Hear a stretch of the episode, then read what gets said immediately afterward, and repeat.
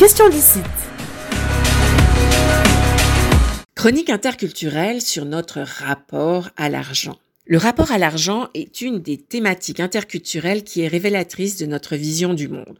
Rapport souvent très ambigu d'ailleurs, qui va bien au-delà de nos tendances personnelles.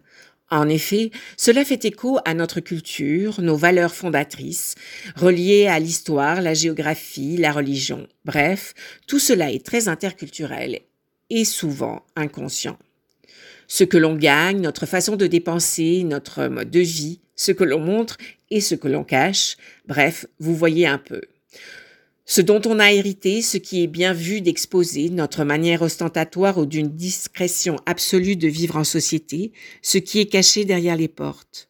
Tant de manières d'exprimer, au regard d'autrui ou même pour nous-mêmes, notre mode de vie florissant ou la pénurie financière, notre fierté ou notre honte face à l'argent.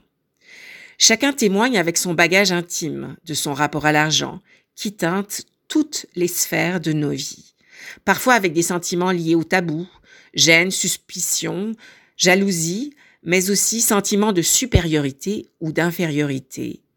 Bref, très complexe. Pour les immigrants, le Québec, le Canada sont empreints du rêve américain, nord-américain.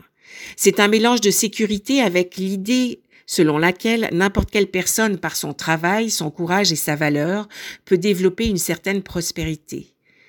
Même si le Québec est une société très distincte, avec des influences tant francophones qu'anglo-saxonnes, la notion de, de cette possibilité pour n'importe quel immigrant de réussir demeure forte. C'est un pilier de, l'image de l'immigration. Avec les différentes vagues d'immigration, le Québec s'est enrichi d'influences diversifiées avec le temps.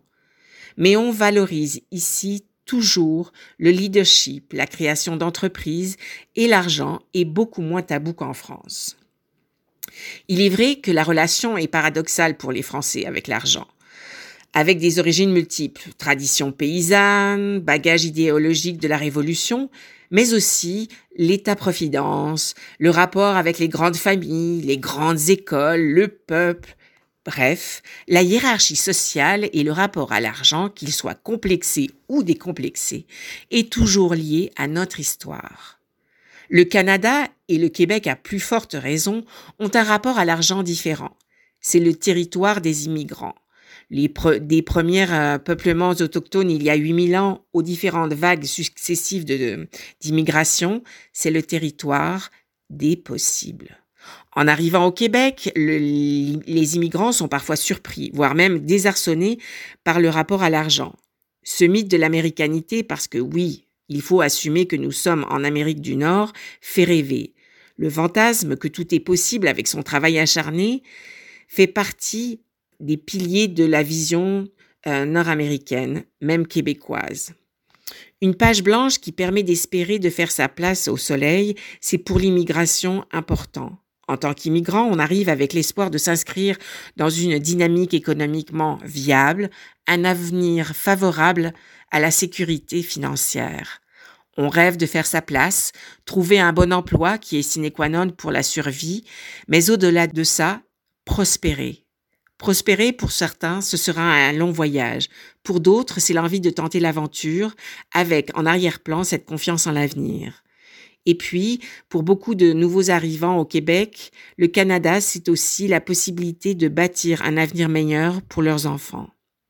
Et trouver un emploi pour arriver à sécuriser l'aspect financier est un élément primordial.